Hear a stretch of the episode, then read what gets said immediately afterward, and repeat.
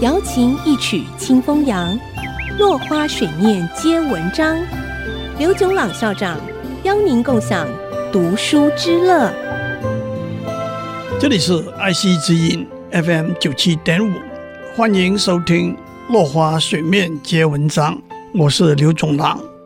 讲到中国诗词里头别离的事，让我们讲古诗十九首的第一首。行行重行行是这样的：行行重行行，与君生别离，相去万余里，隔在天一涯。道路阻且长，会面安可知？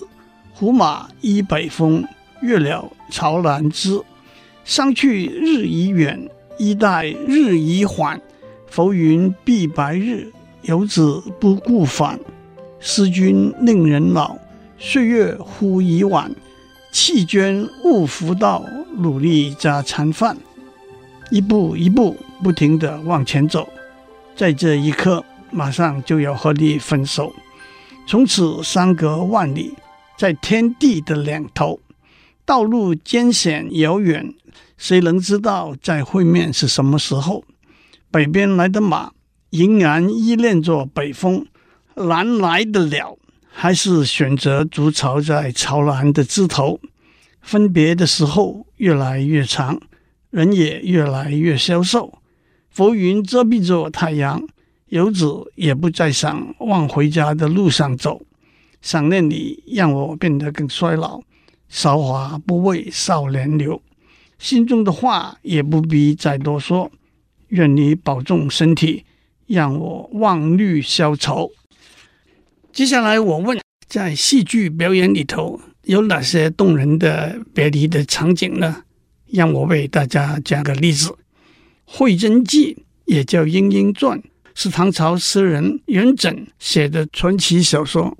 里头叙述唐德宗贞元年间，有一个读书人张生，在山西蒲州的普救寺遇到护送丈夫灵柩回长安。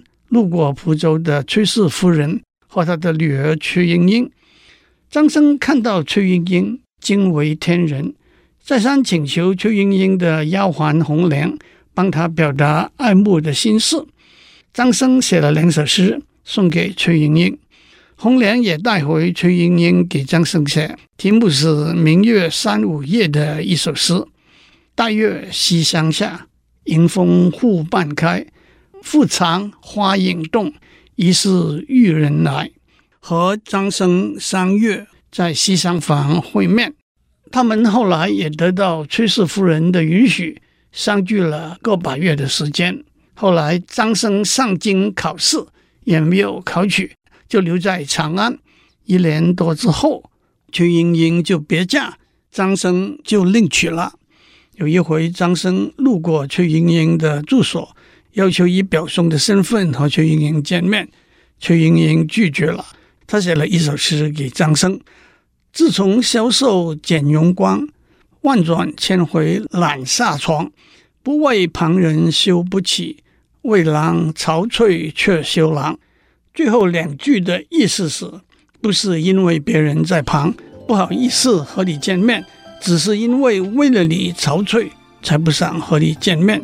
元朝王实甫按照《会真记》的故事改编成杂剧《西厢记》，被称为元杂剧的压卷之作。